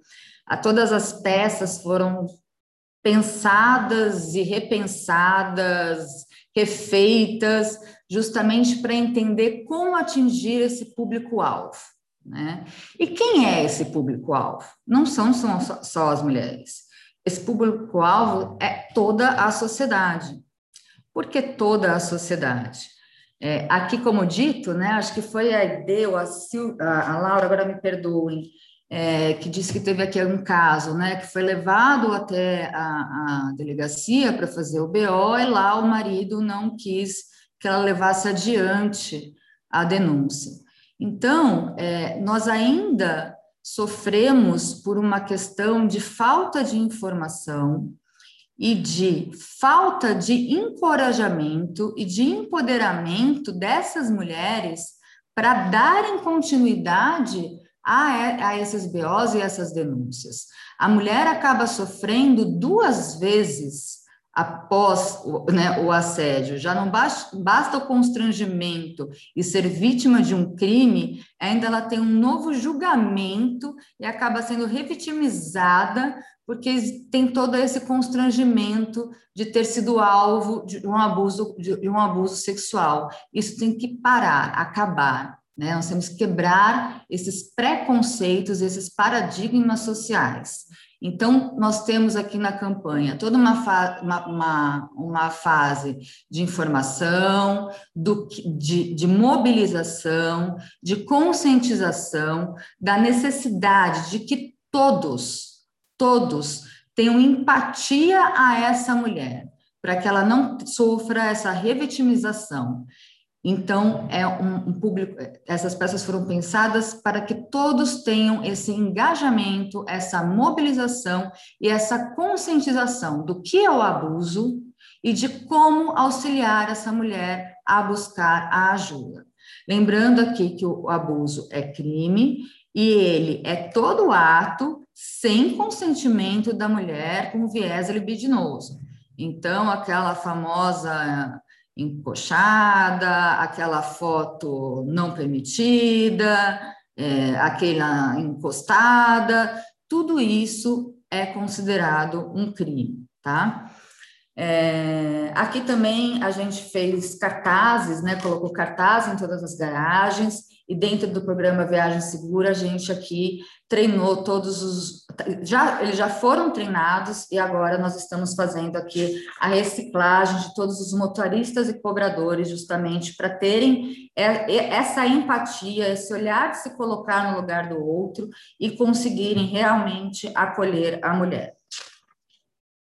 Bom, já tentando aqui finalizar para não não estourar aqui muito tempo, uma também, um dos grandes pleitos, inclusive da sociedade civil, era o canal unificado de denúncia. É por uma questão de, de comunicação e para que o, cidadão não se confunda com vários né, números, nós é, acompanhamos aqui e registramos no 156 esse, esse, esse canal de denúncia, até por dois fatores. É, no 156, ele já tem uma URA específica para atendimento de violência contra a mulher. Então, já tem toda uma equipe treinada, junto com a Secretaria de Direitos Humanos, para acolher e dar encaminhamento para esta mulher. O que foi feito? Uma URA específica para assédio nos ônibus, né, no transporte público, com essa equipe especializada para acolher as denúncias. É interessante aqui registrar, isso foi colocado aqui pela ID, se a gente olhar né, é, aqui em 2021, a gente já vê 25 ocorrências. Bom, aumentaram essas ocorrências? É, temos né, mais casos de abusos? Ou será que essas mulheres estão ganhando voz? Será que estamos conseguindo, com esses debates e com essas falas e com essas ações, de fato empoderar essas mulheres para que denunciem e realmente não, não se calem mais diante deste crime. Então, eu, nós temos que olhar para esses números de forma muito séria e entender que pode ser, sim, já uma resposta efetiva das ações propositivas e demonstrar a efetividade de um canal voltado para a mulher. O que cabe agora é, obviamente, nós aprimorarmos o processamento de dados e acompanhar o encaminhamentos feitos, os encaminhamentos feitos diante das ocorrências é, realizadas. Aqui só realmente a gente vai deixar para vocês, porque isso fica depois aqui na, na, página da secretaria, alguns outros locais de acolhimento, dando aqui um destaque para a Casa da Mulher Brasileira, que tem aqui, fica disponível 24 horas para atendimento, tem alojamento de passagem, ou seja, já tem uma série de políticas públicas voltadas para esse acolhimento da mulher e para esse encorajamento de que ela não se cale. Em relação aos protocolos de ônibus, é, já finalizando aqui, já indo para a conclusão, só para a gente deixar registrado, existe sim um protocolo, tá? É, já como falado, todos os motoristas foram treinados, mas eles estão passando por uma reciclagem, até porque nós temos aqui um, um novo contrato firmado em 2019, que traz especificamente aqui um, um, esse tema de assédio sexual dentro do treinamento, e os motoristas estão sendo reciclados nesse sentido de empatia, de olhar, de acolher a vítima, e ele tem a obrigação de fechar as portas e ou conduzir o ônibus até a delegacia mais próxima ou chamar uma viatura que esteja passando, que esteja próxima, tá? É, para fazer a denúncia, a assediada, a vítima, ela tem todo um acompanhamento do nosso centro de operações, de um, de um, de um, funcionário aqui da, da SMT, assim como da operadora do ônibus, e ela vai ser informada de todos os seus direitos. É importante aqui a gente destacar que, que isso é um procedimento que já tem sido feito, mas que, coincidentemente ou não, recentemente aí pós-campanha, nós tivemos dois casos em que os ônibus foram fechados, foram parados, um foi encaminhado até o, corpo de bombeiros mais próximo, que chamou a viatura, e o outro que chamou a viatura mais próxima, o que já demonstra realmente essa efetividade das ações. Aí aqui, só para finalizar, né, lembrando que a gente tem que ter eh, as políticas para todos dentro da, da mobilidade, é, é importante destacar direitos já consagrados, que é a possibilidade de qualquer pessoa utilizar o nome social do bilhete no, no bilhete único, então ele pode escolher aqui qual o nome, ele tem o direito de alterar, alterar o seu nome. E é uma, uma das coisas muito importantes que a gente tem que falar em relação a essa questão da insegurança, é que mulheres, idosos, travestis, transexuais, eles podem desembarcar fora do ponto de ônibus das 22 às 5, justamente para se sentir ali mais seguro no local de eh, para poder chegar aí até a sua casa. Temos também o bilhete único mãe paulistana, que é um, justamente para que as mães gestantes possam ir fazer seus exames cotidianos, etc. e tal. E, obviamente, aqui a gente tem que falar que não é uma política que se esgota numa ação, num projeto, num, num plano. Né? Na verdade, aqui, quando a, a Silvia fala né, de, de uma mudança de, de atitudes, né, quando a gente deixa uma, uma, ali rapidinho na vaga do idoso, né, ou de um deficiente, aqui também é uma mudança muito grande de atitude quando eu de, vejo uma mulher passando por um constrangimento ali dentro do ônibus, em vez de me calar, eu chego perto dessa mulher, eu grito, seja homem, seja mulher. Então, na verdade, é uma mudança social de comportamento é uma mudança realmente de paradigmas, né? É esse se colocar no lugar do outro e realmente é, ajudar e auxiliar o outro sem pré-julgamento, sem que a, a vítima tenha que passar por um novo constrangimento, que é também uma ação inclusiva. Então, é nesse sentido que são políticas que não se esgotam em uma só, e assim continuaremos o nosso trabalho.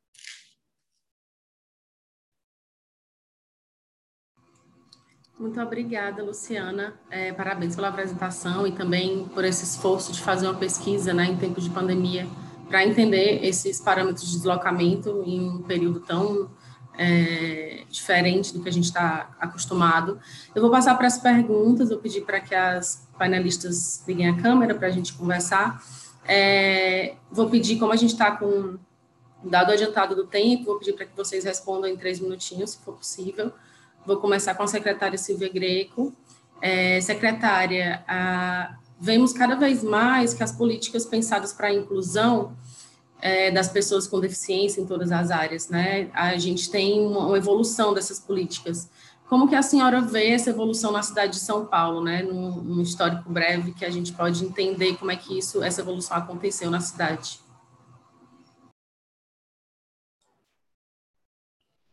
Beatriz, a fala de todas é, foi muito importante, porque eu vejo que são assuntos correspondentes.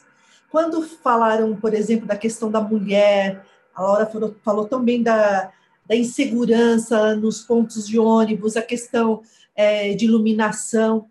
Imagina, por exemplo, uma pessoa cega num ponto de ônibus sem alguém para ajudá-la a dizer se está passando o ônibus que ela precisa tomar ou não. É, então, a questão de aplicativo da tecnologia assistiva hoje, para as pessoas com deficiência, na, e na própria questão de é, de mobilidade, de transportes públicos, ela é essencial. A nossa secretaria está é, voltada muito a trabalhar essas questões é, de tecnologia assistiva, na questão de é, poder ter aplicativos e, e, também na questão de capacitação. Eu achei muito boa a fala também, quando a Luciana fala a respeito disso, de preparar não só os gestores públicos, né, mas também aponta aqueles que dão atendimento e fizemos até uma cartilha de acessibilidade e treinamento do transporte coletivo, é, para que eles possam enxergar os passageiros é, e as pessoas em sua diversidade. Também gosto muito da fala da ID quando ela fala a respeito de buscar dados para reconhecer as diferenças. Todas as questões que foram levantadas em questão é, relacionadas à mulher, eu enxergo ela voltada à pessoa com deficiência também é muito correspondente todo, todas as questões que vocês colocaram.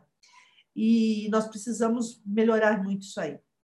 Não tenha dúvida que é, é o medo, a insegurança, o constrangimento, o desrespeito, tudo isso que foi colocado, é exatamente assim que nós vemos as pessoas com deficiência quando precisam do transporte público, da questão do coletivo. Então, tudo, tudo que foi colocado mulher, nós podemos aí incluir mulher, pessoas com deficiência. Né? E, como eu disse desde o início, a questão do respeito. Por isso, esse, essas ações articuladas que nós estamos desenvolvendo na secretaria, num diálogo e uma questão intersetorial mesmo com as demais secretarias, vai ser muito importante para formatarmos o nosso plano de ação para os próximos anos, um planeja, com um planejamento estratégico é, bem, é, bem voltado para todos esses segmentos, né? e buscar mesmo é, buscar informações, troca de experiências. Eu ouvi dizer que o transporte público não está preparado para as mulheres, não está preparado para as pessoas com deficiência também. Né?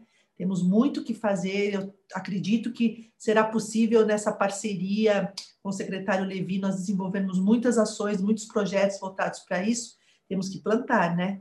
E aí é o, é o que eu falo, vai muito além da acessibilidade arquitetônica. A questão de atitude, a questão de comunicação, tudo isso faz parte do contexto Muito obrigada, secretária. Obrigada mais uma vez pela participação. É, queria falar um pouco com a ID né, sobre essa questão das cidades não serem preparadas para as mulheres né, e não trazerem, não propiciarem a sensação de segurança para as pessoas. Como que essa percepção de segurança das mulheres ela afeta nos deslocamentos? Não sei que você falou um pouco na sua apresentação, mas que outros desdobramentos acontecem é, a partir dessa percepção de segurança das mulheres no espaço público? Olha, pensando que a gente faz esse mapa mental, né, que você usou essa, essa palavra, eu acho que é muito, muito por aí que a gente pensa. A mulher, ela sai de casa, ela mapeia, ela, ela começa a andar na rua, ela olha a rua inteira, vê se tem um lugar mais escuro, ver se tem algum bar que só tem homem na frente, então ela vai evitar talvez passar na frente desse bar. Se o ponto de ônibus for na frente desse bar, talvez ela vai tomar o ônibus no outro ponto de ônibus. É, se ela tiver com uma filha, então, também muda o comportamento, porque ela em geral também tende a proteger a filha, que também é mulher, que a gente sabe que as mulheres, desde muito jovens, 10, 12 anos, sofrem assédio sexual, por exemplo, na rua. Então, eu acho que eh, tem essa questão dada, né? A gente precisa mudar a cultura de comportamento. Acho que a primeira coisa é a gente falar sobre isso, a gente educar as pessoas, a gente educar as mulheres e os homens sobre esse assunto, de que esse tipo de comportamento não é aceitável. Acho que esse primeiro lugar, para que a gente preventivamente, ao longo das gerações, a gente consiga mudar isso. Além disso, acho que a gente também pode é, pensar no ambiente construído da cidade, para que as mulheres se sintam mais seguras, e eu acho que as mulheres se sentindo mais seguras, as pessoas no geral se sentirão mais seguras. Então, a gente pode. A, a Laura apontou muitas questões, por exemplo, de iluminação de pessoas. Então, se a gente pensar, porque tem vários tipos de iluminação, né? Então, eu posso pensar em iluminação. Ah, tá, a rua está iluminada, mas ela está iluminada para o pedestre ou ela está iluminada para o carro? é muito diferente a percepção, você sabe, a altura da, da luminária, o tipo de iluminância, enfim. Então, pensar em iluminação para o pedestre, muito perto do ponto de ônibus, isso ser bem tratado do ponto de vista urbanístico, você ter, a gente chama de fachada ativa, né? Aquela coisa de ter janelas para rua, de ter porta para rua, de que você de alguma forma acha que se você gritar ou se você precisar de alguma ajuda, alguém vai te ouvir, que não seja aquele muro que não tem nada e que não tem ninguém naquela rua e que você se sente sozinha, que se acontecer alguma coisa você não tem ninguém para recorrer. Então, a gente criar ambientes urbanos que sejam mais vívidos, né? Jane Jacobs fala disso, traz essa questão de ter um uso misto das, das ruas com horários, né? Você com usos mistos do espaço público, você também tem horários que funcionam. Então, não é só uma rua que vai existir de dia. Então, por exemplo, você entra no centro de São Paulo, é muito ok, você está lá de dia, mas se você andar às 11 horas da noite, às vezes naquela mesma rua, ela é absolutamente deserta. Então, misturar uso residencial, misturar uso comercial, e a gente ter uma cidade que tem um pouco mais é, essa dinâmica faz com que a cidade em si seja mais segura e os acessos ao transporte, que faz parte de, do transporte em si, a gente precisa pensar no acesso, precisa pensar no ponto e precisa pensar dentro do transporte também. Mas pensar em todo esse contexto eu acho que ajuda. E vou aproveitar rapidinho que eu vi a pergunta da Meli sobre os tempos de travessia aproveitar e fazer essa resposta, que ela faz é, a pergunta como medir né, os tempos de travessia, como considerar, em geral os, a gente considera os homens, os tempos né, de andar, caminhar, os tempos de projeto que a gente usa, baseados no tempo do, do andar masculino. E eu acho que a gente precisa mudar parâmetro de projeto, né? Então, mesmo, assim, tecnicamente falando, fazer um estudo que, que abrange, aí pode ser um estudo capitaneado pelo poder público, pode ser estudos capitaneados pela, pela academia, é, mas a gente medir com várias idades, com várias pessoas, com vários biotipos, inclusive, pessoas de baixa estatura, pessoas obesas, pessoas, mães carregando criança no colo, mães carregando, homens carregando carrinho de bebê, com carrinho de compra. Então, a gente pegar esses vários contextos e fazer, de fato, uma medida de caminhabilidade, de tempos de travessia, de velocidade de deslocamento, e estabelecer parâmetros de projeto que talvez precisem de fato ser repensados. E aí a gente estabelecer essa bibliografia, estabelecer esses estudos e a gente adotar isso para as próximas semaforizações, para os próximos parâmetros de, de pensar o tempo de caminhada no geral. Só para não deixar a Melissa sem resposta. Obrigada, a ideia é realmente muito importante essa questão de tratar os tempos, né? Mais uma vez, a inclusão é essencial para que a gente não, envia, não visibilize esse usuário que é quem mais usa as ruas das cidades. É, Laura, a gente estava falando um pouco do direito do cidadão e que faz com que diversas pessoas tenham acesso a equipamentos públicos, além de escola, trabalho, é, e de que forma que as políticas, como você vê, né, de que as políticas públicas elas podem contribuir para essa inclusão social de gênero, raça e classe é, que a gente discutiu tanto, né, principalmente focada em gênero hoje, mas que, que outras oportunidades que a política pública pode trazer para essa inclusão. Eu acho que quando a gente fala muito sobre políticas públicas a partir dessa perspectiva de raça, a gente está falando não só da resolução de um problema do presente, mas a gente está falando sobre um processo de reparação né, dentro do, do processo do nosso país, é, levando em consideração que a gente vem de um processo de colonização, onde a população negra nunca foi reparada de fato, né? Então, eu acho que também é sobre a gente é, criar oportunidades e criar possibilidade de que essa população que historicamente vive à, à margem por conta de um sistema é, um sistema racista, né, por conta do nosso processo de colonização, que essa população possa é, acessar oportunidades que nunca foram dadas, que nunca foram viabilizadas, né, e que políticas públicas que nunca foram criadas, tanto de ocupação do espaço, tanto de, de ocupação territorial e essas questões de mobilidade urbana que a gente vem falando aqui, né, de todos, todos os indivíduos terem a possibilidade de ocupar a cidade de forma equiparada e de forma segura e de forma tranquila, né, e também é, vários outros, outros aspectos de, de políticas públicas que podem ser contemplados dentro disso, quanto acesso à educação, é, acesso à saúde, a entretenimento, à cultura, que, de certa forma, também são acessos que estão relacionados com a questão territorial, né? É, então, acho que pensar esse caminho da política pública é não só pensar um caminho de soluções de problemas do agora, mas também é sobre pensar um caminho de reparação mesmo, é, principalmente da população negra. Muito obrigada, Laura.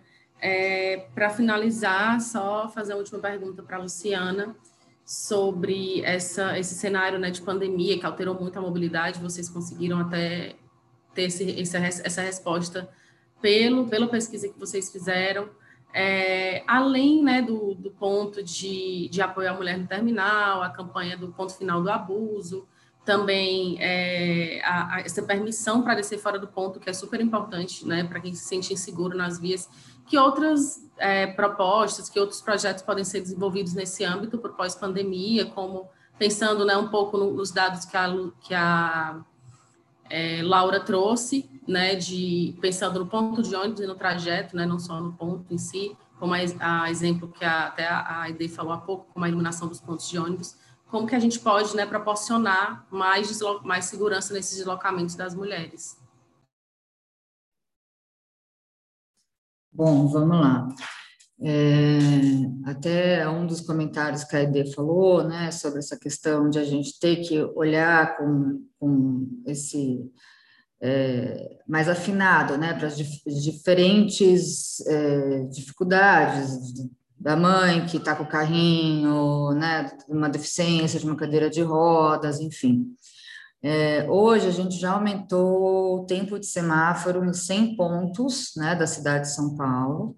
Isso vai ser ampliado para outros pontos.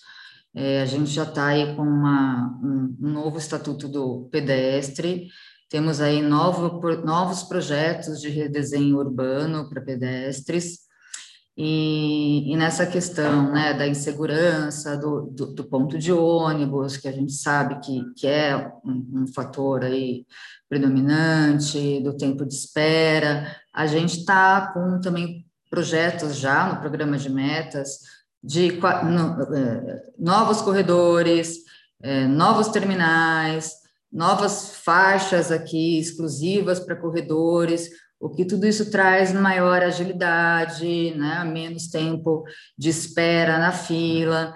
É, então, há todo um projeto já aí consignados no, no plano de meta, e, e, como a Silvia falou, na verdade, é, é tudo muito similar, né? O, o que acaba sendo é, seguro para a mulher, é, também para o idoso.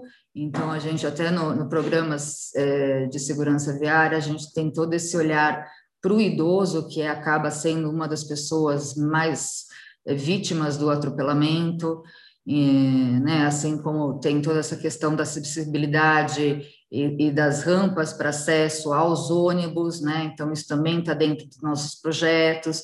Então a cidade e a mobilidade ela tem que ser pensada para todos, né, que a gente focou é, obviamente, na mulher, por ser um tema que a gente tem que debater sempre, é, e eu acho que, que é, esses debates por si, eles já são um ganho enorme da sociedade, né? Porque justamente por serem políticas de mudanças comportamentais, é, não tem outra forma senão a conversa, o diálogo, esse, né, esse envolvimento da sociedade civil, do poder público em parceria, para que a gente realmente possa estar sempre construindo aí é, políticas efetivas de desmistificar, de, de quebrar esses paradigmas de coisas que estão tão arraigadas, né? Tanto nessa, como a Laura falou, de um processo de colonização que ainda está arraigado aqui nos nossos, é, no, no, nosso dia a dia, um, um, machismo estrutural ainda arraigado aqui no nosso dia a dia. Então, são políticas que, que visam aí essa mudança comportamental e, por isso, campanhas, né, também em relação a trans e outras, outras questões, a gente tem que estar tá aqui sempre é, efetivando e debatendo.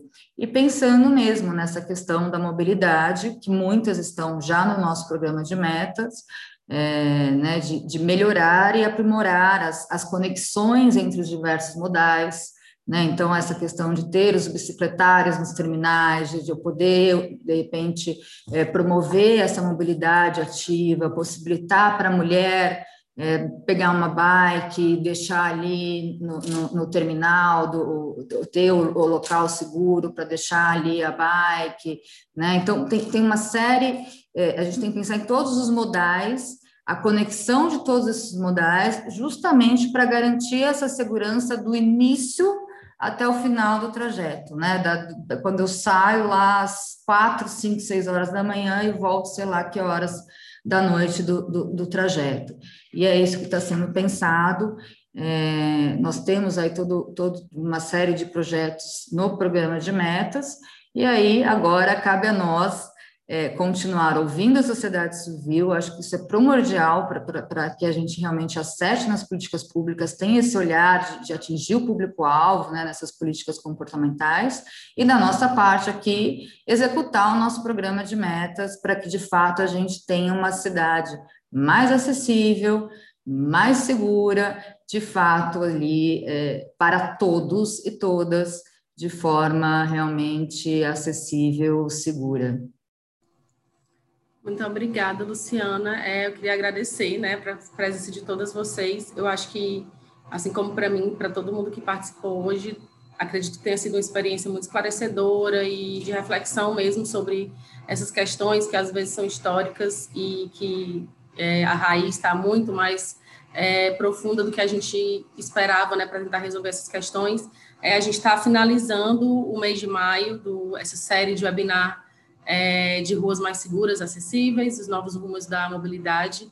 É, o Maio Amarelo tem essa característica de chamar atenção para a sociedade, para o alto índice de mortes e feridos no trânsito, e eu acho que esse webinar de encerramento é muito importante para trazer mais essa camada né, de gênero, de raça, de pessoas com deficiência.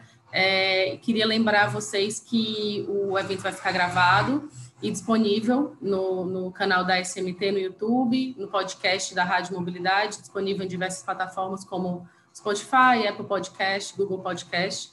É, obrigada mais uma vez a todo mundo. É, espero que vocês continuem inspirando com os projetos que vocês apresentaram hoje e me dá muito orgulho assim de falar com mulheres tão inspiradoras. Muito obrigada. Quero agradecer ao Guilherme também é, o Guilherme e o Thiago, né? Os dois Sim, obrigada, Silvia, por lembrar. Obrigada, viu? Muito bom. Muito obrigada a todos, a todas. Obrigada, obrigada. Obrigada, gente. Foi ótimo. Obrigada, um bom dia para todo mundo.